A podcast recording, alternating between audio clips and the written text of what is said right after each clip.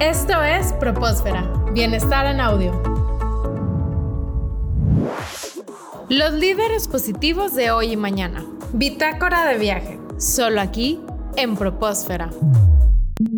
Juan, y también tuviste alguna experiencia siendo profesor, ¿verdad? ¿Cómo fue esa experiencia? Sí, estaba terminando la, maestría y pues el periodo que yo aplicaba al doctorado, porque los periodos para aplicar a doctorados, particularmente en el extranjero, son prácticamente con un año de anticipación y pues uno tiene que comer. Entonces estuve trabajando, terminando la maestría, empecé a trabajar en una escuela secundaria y, de preparatoria como profesor de, de matemáticas, de física, a diferentes niveles. Y pues me ayudó mucho porque una de las cosas que tenía que no era muy bueno y que realmente nunca desarrollé durante la universidad fue el hablar en público. Y no hay, no hay nada más, nada da más miedo que entrar a un salón de 40 niños de 14 años y tratarles de explicar álgebra.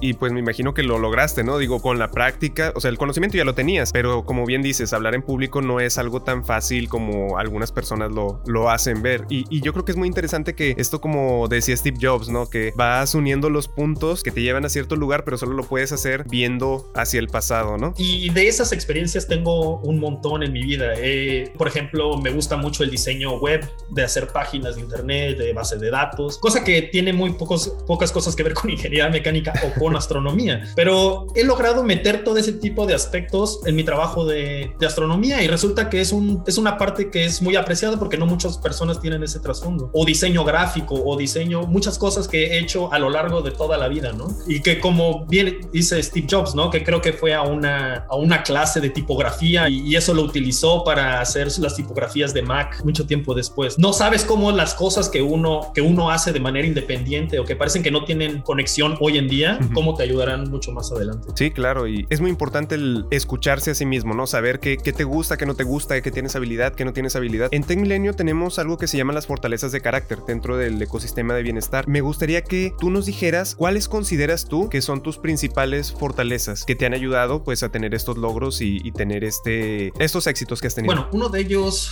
ha sido, creo que iniciativa, y eso es algo que lo he notado con otras, con otros como colegas, ¿no? He tratado de iniciar, iniciar proyectos, o por ejemplo aprender programación, algo que a lo mejor no me, no me enseñaron durante la carrera, pero creo que va a ser necesario, entonces tuve la iniciativa yo de, pues por mi cuenta, ¿no? Tratar de, tratar de aprenderlo. Y la otra, pues un poco salirse de la zona de confort. Y eso me ha ayudado, pues por ejemplo, a conseguir mi doctorado. Muchas de las cosas que yo hice para conseguir doctorado fue justamente el ponerme a trabajar como profesor. Me dio algo de dinero para poder ir a una conferencia internacional en donde fui a buscar lugar de doctorado. Fui a hablar con investigadores, fui a una conferencia en Italia en 2011, gran parte pagado por mí por el trabajo que estaba yo, yo haciendo. Y ahí conseguí el, mi plaza de hablando con los investigadores, con uno de ellos en particular. Le gustó mucho cómo estuvimos interaccionando, me pidió mi currículum y, y así. Y un año después ya estaba en el Reino Unido empezando mi, mi trabajo de doctorado.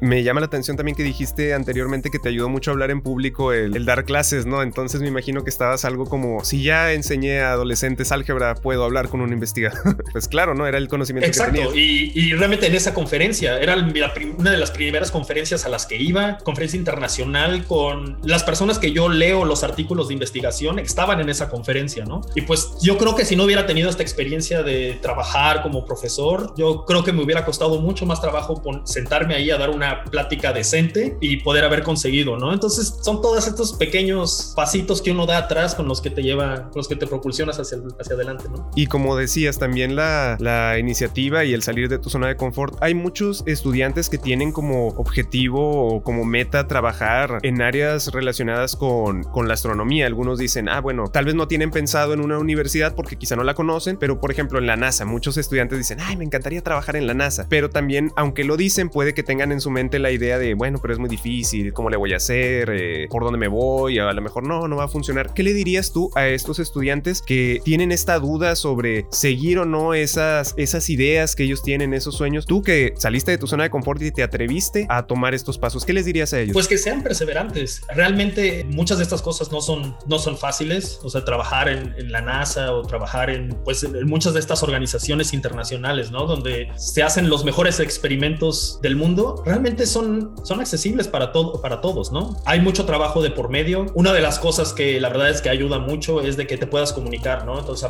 tener un buen dominio del inglés, ni siquiera el mejor dominio, no tienes que ser completamente fluido en el inglés, pero con un buen dominio del inglés tienes medio paso si uno se quiere ir al, al extranjero, ¿no? Y realmente es esta iniciativa, porque esta iniciativa te hace tener contactos y mucho de todo esto es que creas estos contactos y que eventualmente eso te propulsione a otros, a otros lugares o a otros destinos. Creo que una de las cosas que luego uno ve en México, como que uno, uno se siente como que no es, no es capaz, ¿no? Pero ya una vez yo que habiendo salido y, veo en retrospectiva eh, la educación que tuve en, en México, en, la UNAM, es absolutamente competitiva con personas que, existen ah, acá en Europa, por, por, ejemplo, que es donde, de, donde, de donde yo conozco. Y lo he visto una y otra vez que personas que vienen de México vienen acá a Europa o al Reino Unido y compiten como cualquier otra, ¿no? Entonces, creo que es una idea de que nosotros nos, nos derrotamos antes de, de siquiera avanzar, ¿no? Y creo que es parte otra vez de esto de salirse de las, de un, tratarse de salir de una zona de confort. Y si logramos hacer un poco el paso, las cosas se dan, ¿no? Continúa con nosotros en Propósfera.